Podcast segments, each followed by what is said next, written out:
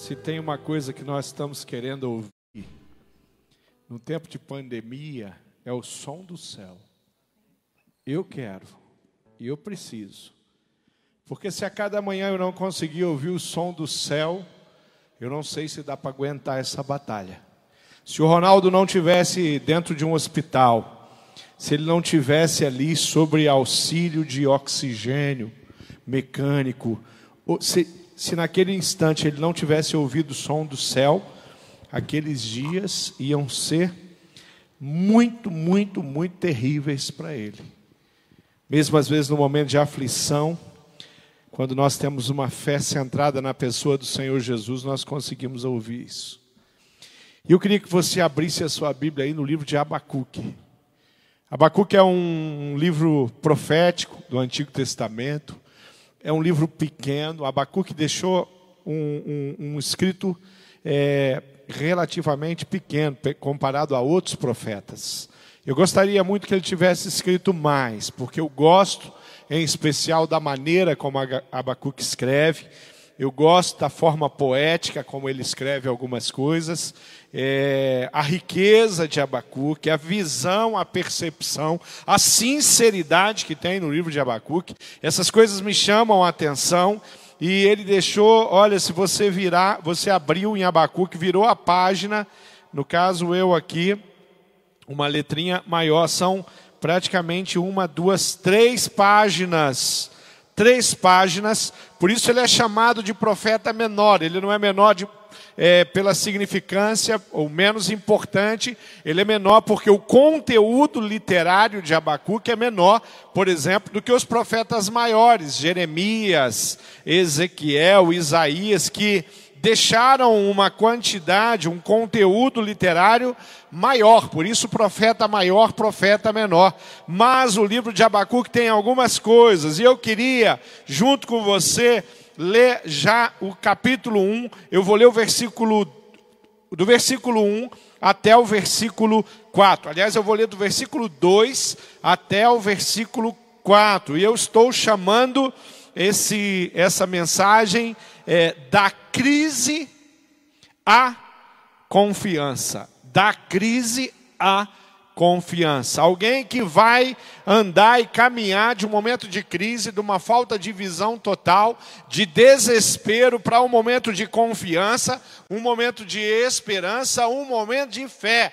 Então, Abacuque é um que vai nesses dois extremos. E quem é que está me ouvindo agora que já não viveu e experimentou isso, de você estar tá vivendo dias difíceis, dias onde você não está conseguindo enxergar uma resolução, você não está conseguindo enxergar que tem uma solução, você não, há, não consegue enxergar que um milagre pode acontecer estabelecido. É isso que esse servo do Senhor está registrando aqui no livro de Abacuque. Lá no capítulo, no capítulo 1 ele vai dizer assim: começando, você tem aqui o relato de uma oração de um profeta. E ele fala assim: Até quando, Senhor, clamarei por socorro, sem que tu ouças? Até quando gritarei a ti violência sem que traga salvação? Porque me fazes ver a injustiça e contemplar a maldade, a destruição e a violência? Então, diante de mim, a luta e conflito por todo lado. Por isso, a lei se enfraquece e a justiça nunca prevalece. Os ímpios prejudicam os justos e assim a justiça é pervertida. Querido, observa comigo aqui a maneira como o profeta está desolado. É, observa comigo a maneira como o profeta está desesperançado. É, observa comigo a maneira como o profeta está meio brabo, meio indignado. Ele fala com uma certa indignação e ele não está falando comigo, ele não está falando com você, ele está falando com Deus. E ele está perguntando: até quando, Deus? Até quando? Até quando os, os assírios vão vir aqui, vão nos humilhar? Até quando nós vamos ficar cativos? Até quando eles vão levar? Os assírios tinham uma maneira de enriquecer. A capital da Síria era Nínive Nínive, aquele lugar onde Deus mandou Jonas e Jonas não quis ir, porque ele tinha toda a razão de não querer ir àquele lugar. Um lugar de morte, um lugar, um povo cruel, um povo que chegava nas cidades, que chegava nas nações, entrava, roubava tudo e levava.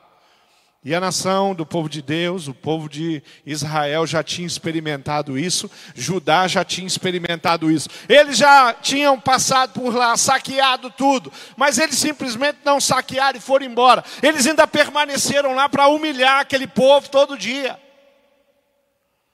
E aí o profeta está perguntando: Mas Deus, até quando? Até quando o senhor vai assistir a esse pandemônio e o senhor não vai fazer nada? Será que às vezes a gente não se apresenta para Deus assim? A gente fica, Deus, até quando esse Covid-19?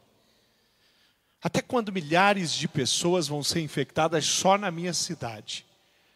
Até quando dezenas de mortes todos os dias, todos os dias?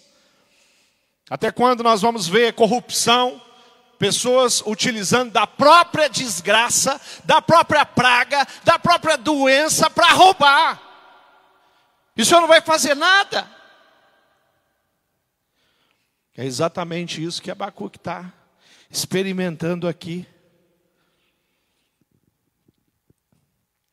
Quando a gente olha para a cidade e a gente vê a desgraceira, e a gente enxerga isso, e a gente não consegue ter na dimensão do relacionamento com Deus a visão que vem do céu, a gente se perde.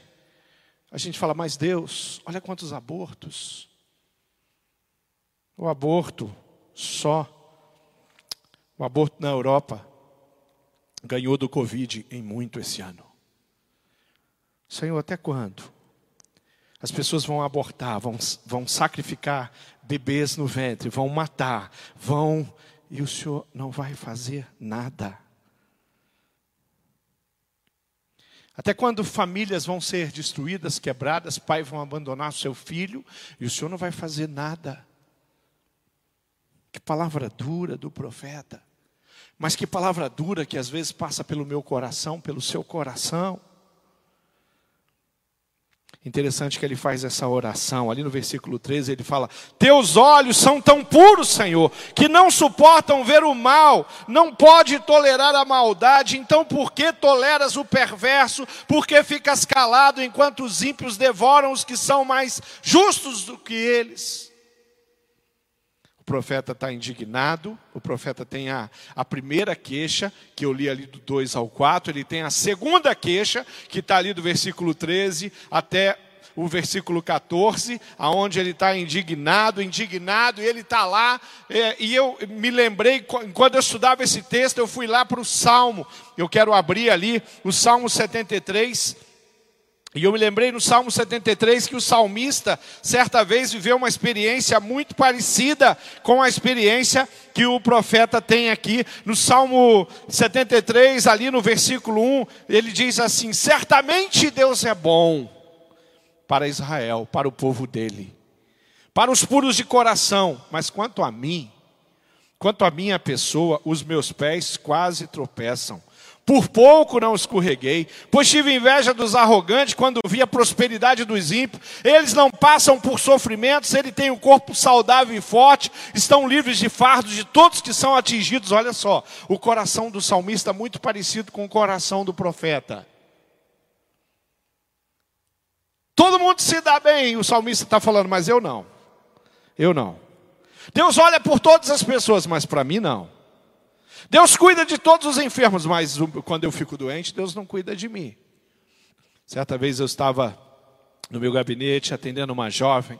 Essa jovem veio, ela se, eu tinha um horário marcado com ela, ela chegou, ela sentou, ela sentou na minha frente ali, e eu perguntei para ela: "E aí, o que é que você traz hoje? Em que é que eu posso te ajudar?" E abençoou. Ela olhou para mim, mas ela não falou nada e começou a escorrer lágrima no, no, no rosto daquela jovem. E aí e ela se emocionou ali na minha frente, e ela começou a chorar. Eu me levantei, coloquei a mão sobre o ombro dela e falei: "Fica tranquila, fica tranquila. Pode chorar. Às vezes a gente precisa chorar". Ela olhou para mim e ela falou uma frase. Ela falou assim: "Pastor, por que que Deus me odeia tanto?" O que, que Deus tem contra mim? Eu fiquei um tanto quanto assustado com aquela jovem, uma jovem da minha igreja, uma jovem que era minha ovelha, uma jovem que eu pastoreava, uma jovem que ouvia os meus sermãos todos os sábados do culto de jovem. E aí eu sentei e eu perguntei para ela: por que, que Deus te odeia? O que, que tem? O que está acontecendo? Para você chegar nessa conclusão. E ela começou a relatar uma série de coisas que estava dando errado na vida dela. Ela começou a dizer a respeito de relacionamentos, de amizade que estavam ruindo. Ela, ela começou a dizer: Olha, eu já fiz de tudo, eu, eu entro num relacionamento, eu começo a namorar um, um, um, um jovem e não dura nada, e de repente ele, ele termina o namoro, e olha, lá no meu trabalho as coisas não estão boas, pastor, as coisas não estão bem lá, e eu fui mandado embora do meu trabalho, e eu estou desempregado. E ela faz uma lista e fala assim: Por que, que Deus me odeia? E eu comecei a ministrar o coração dela. E comecei a falar a respeito de um Deus que a amava. Que não era porque as coisas estavam complicadas que Deus não a amava.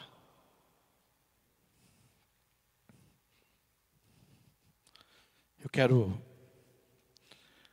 ler mais um trecho para voltar nessa história dessa jovem, que é o que está no capítulo 2 do livro de Abacuque, aonde Deus responde a Abacuque. Abacuque fala, Abacuque esbraveja, Abacuque, Abacuque grita com Deus, e ele fala todas aquelas coisas, até quando, até quando, até quando, Senhor, o Senhor não vai fazer nada, mas Deus re resolve responder. Porque Deus responde quando nós oramos. Ele responde quando nós estamos indignados. Ele tem tanto amor que quando eu falo com respeito com ele, mesmo assim ele responde a minha oração e ele vai responder. E a Bíblia diz assim, ali no versículo 2 do capítulo 2: Então o Senhor me respondeu, escreva, escreva claramente a visão em tábuas. Aquilo que eu vou te falar, profeta, aquilo que eu vou te falar, Abacuque, você vai escrever em tábuas, para que se leia facilmente, para que as pessoas possam ler. Se Deus falasse comigo, Ele ia falar para mim assim: Márcio, escreva, mas não escreva você, peça para o pastor Eduardo Arante, porque o seu garrancho, ninguém vai conseguir ler. É mais ou menos o que ele está falando: escreva, escreva com letra é, que dê para entender, para que todos possam ler aquilo que eu vou dizer, porque eu vou responder aquilo que você perguntou.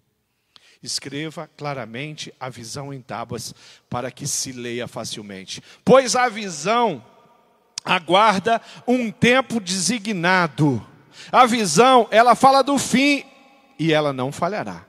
Ainda que demore, espere, porque ela certamente virá e não se atrasará. Eu vou agir e eu não vou me atrasar. Eu vou agir e eu não vou demorar, mas espere porque eu estou vindo com o meu poder. Bom, cativo, prisioneiros dos assírios, sofrendo humilhação todos os dias, e o Senhor fala: espere, porque tudo aquilo que esse povo está sofrendo, nesse momento é necessário, mas eu vou, eu vou agir. Eu ouço, eu escuto o clamor do meu povo.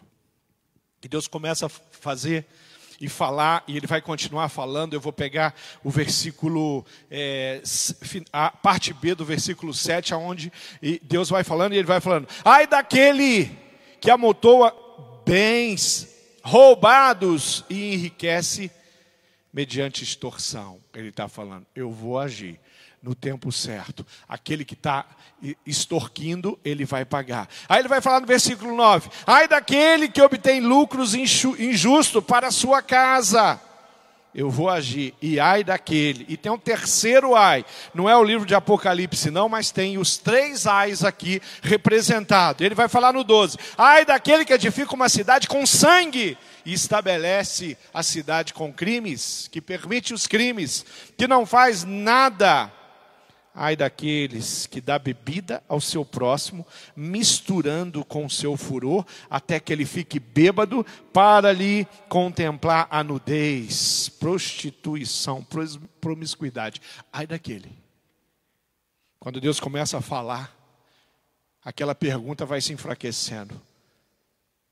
Senhor, o Senhor não vai fazer nada? Diante do Senhor, ele está vendo um povo cheio de promiscuidade. Diante do Senhor, ele está vendo um povo se prostituindo. Diante do Senhor, ele está vendo pessoas corrompendo a justiça, corruptos. Homens que deveriam promover a justiça, promovendo a injustiça. Está aqui, está tudo aqui no livro de Abacuque. E ele deixa muito claro: espere, espere, porque a minha justiça, a minha mão, o meu poder vai vir Abacuque. O coração de Abacuque começa a, a ficar tranquilo. O coração de Abacuque começa a mudar. De repente Abacuque fala: Ah, Deus, eu pensei que o Senhor não estava nem aí. Eu pensei que o Senhor não estava vendo a mortandade. Eu pensei que o Senhor não estava vendo os enfermos. Eu pensei que o Senhor não estava vendo as crianças sofrendo. Eu pensei que o Senhor não estava vendo os idosos. Eu pensei que o Senhor não estava vendo os políticos corruptos. Eu pensei que o Senhor não estava vendo os brasileiros corruptos. Eu pensei que o Senhor não estava vendo as pessoas que se que fazem toda sorte de prostituição com o seu corpo. Eu pensei que o Senhor não estava vendo a quantidade de homens e mulheres que estão envolvidos com adultério.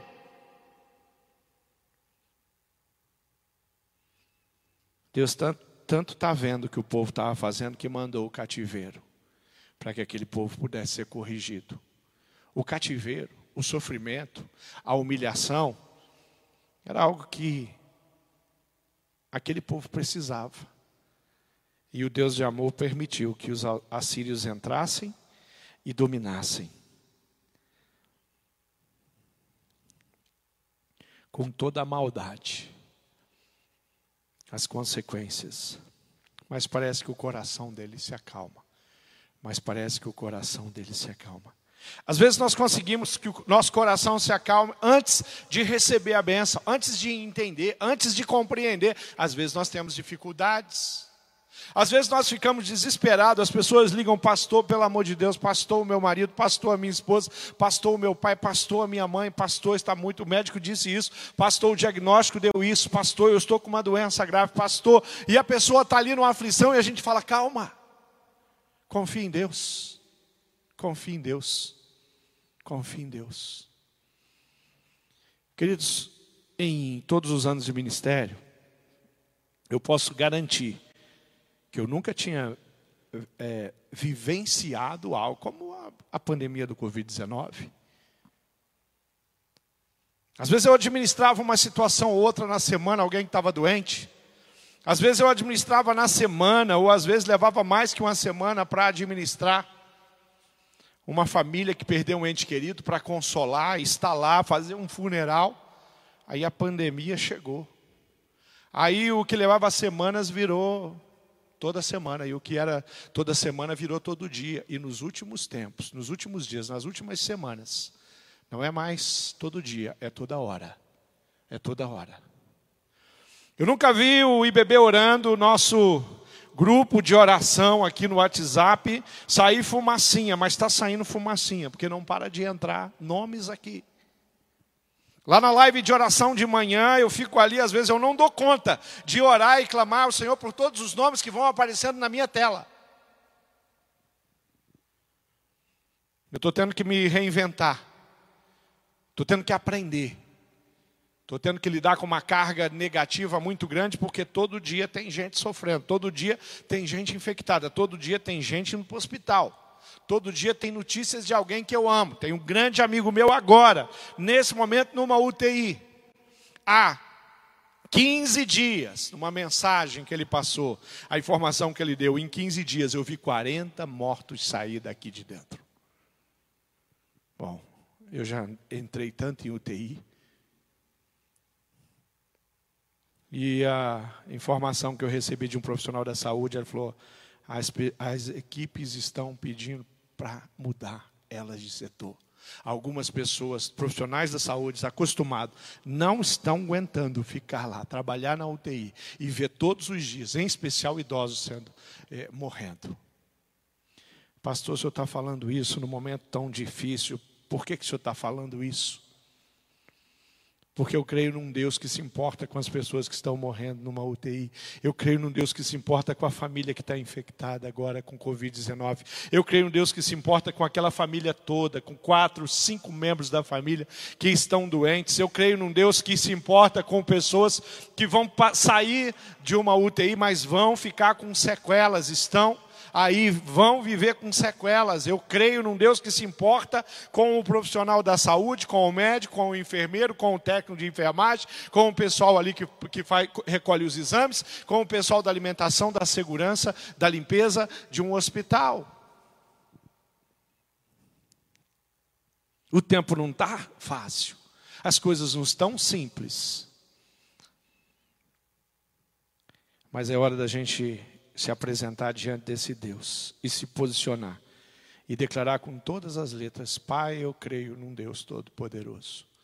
Em todos os momentos de crise que a igreja do Senhor Jesus viveu, em dois mil anos de história, ela se manteve em pé. Agora é a nossa vez. Agora é a nossa vez. Agora é a hora da igreja se unir, da igreja orar e começar a clamar. Agora é a hora da igreja buscar a face do Senhor. Agora é hora da igreja se apresentar com autoridade. Agora é hora da igreja buscar e falar com Deus. Tem um texto que me veio à mente aqui e está em Isaías 40, Deixa eu ver qual é o versículo, versículo 5 não. Versículo 6 diz assim, ó: Na minha aflição eu clamei ao Senhor, gritei por socorro ao meu Deus, do Deus é, do seu templo, lá daquele lugar sagrado, lindo, lugar que nós vamos conhecer. Eu gritei socorro e lá daquele lugar Deus me ouviu. Ele ouviu a minha voz, está aqui, ó. Que voz? Ele ouviu a voz do profeta Abacuque, desequilibrado cobrando Deus. E ele ouviu a voz do salmista. E o salmista fala aqui: do seu templo ele ouviu a minha voz. Meu grito chegou à sua presença e os seus ouvidos. Deus ouve quando a gente está equilibrado e Ele ouve quando a gente está desequilibrado. Ele se importa. Deus não perdeu o controle da minha cidade, não perdeu o controle do meu país nem das nações, porque Deus é Deus. Aí eu quero terminar essa história. E antes de terminar essa história, eu quero voltar para aquela história da menina.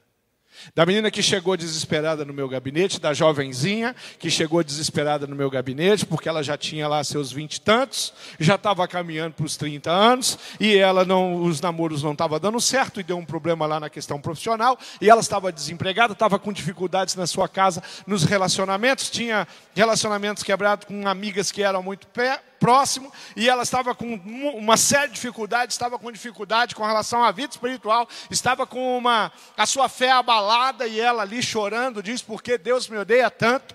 E eu falei para ela, vamos confiar em Deus. Você vai sair daqui com a cabeça erguida e vai confiar em Deus. O tempo passou. Os dias passaram, os meses passaram. Parece que Deus que odiava aquela menina passou a mala da noite para o dia.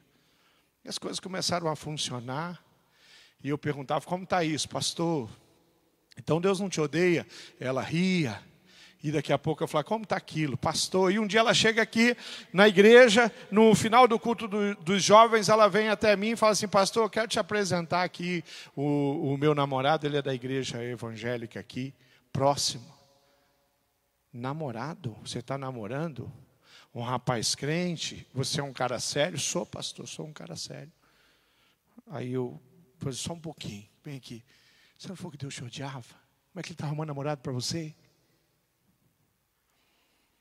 Eu nunca vou me esquecer o dia que eu estava num altar, e ali naquele altar eu vi aquela jovem entrar, linda, de véu e grinalda, e eu fiz o casamento dela, e aí, antes de começar, é claro que eu não ia deixar passar por né, antes de falar no microfone, eu falei com ela: e aí?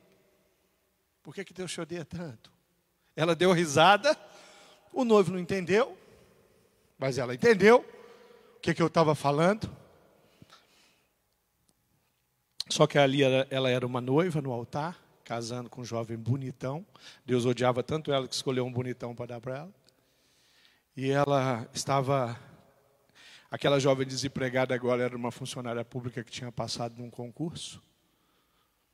Agora as coisas estavam caminhando, com um bom salário, um bonitão do lado, casando, construindo lá uma família e esses poucos anos já passaram e agora ela tem até um bebê lindo nos braços dela.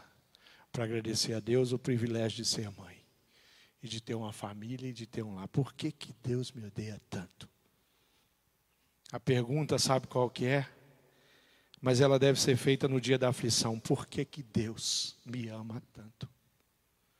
Por que, que Deus ama tanto uma cidade corrompida, uma cidade promíscua, uma cidade que vira as costas para ele o tempo inteiro e na época de uma pandemia ele continua agindo e produzindo milagre?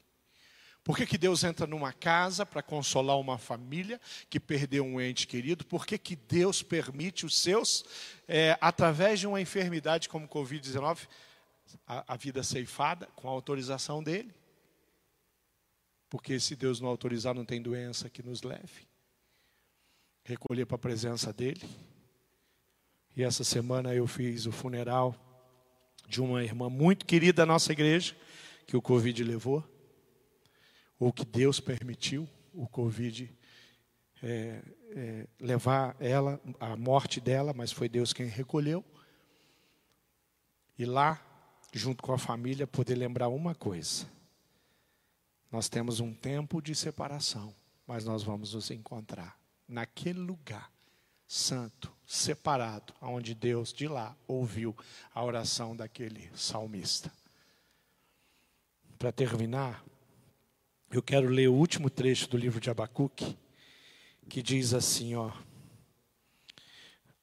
Mesmo não florescendo a figueira, e não havendo uva nas videiras, mesmo falhando a safra de azeitona, não havendo produção de alimento nas lavouras, nem ovelhas no curral, nem bois nos estábulos. Ainda assim eu exultarei no Senhor e me alegrarei no Deus da minha salvação.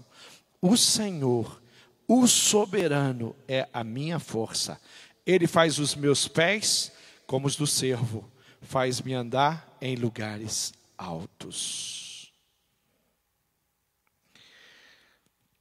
Abacuque, agora amadurecido, e ao invés de peitar Deus, agora ele está entregue nas mãos de Deus. Deus, mesmo que a situação, o panorama continue complicado, mesmo que os caldeus, os infelizes dos assírios estejam aqui matando os animais, levando toda a nossa produção, roubando o nosso povo, humilhando as nossas mulheres, mesmo assim, eu, eu, mesmo desse jeito, mesmo com uma pandemia sobre a minha cidade, levando até algumas pessoas que eu amo, mesmo quando a cidade está em polvorosa e as pessoas estão ficando contaminadas com Covid-19, mesmo quando Covid-19 entra dentro da minha casa e ela atinge um membro da minha família, mesmo quando eu, como o Ronaldo testemunhou aqui, mesmo quando eu estiver doente,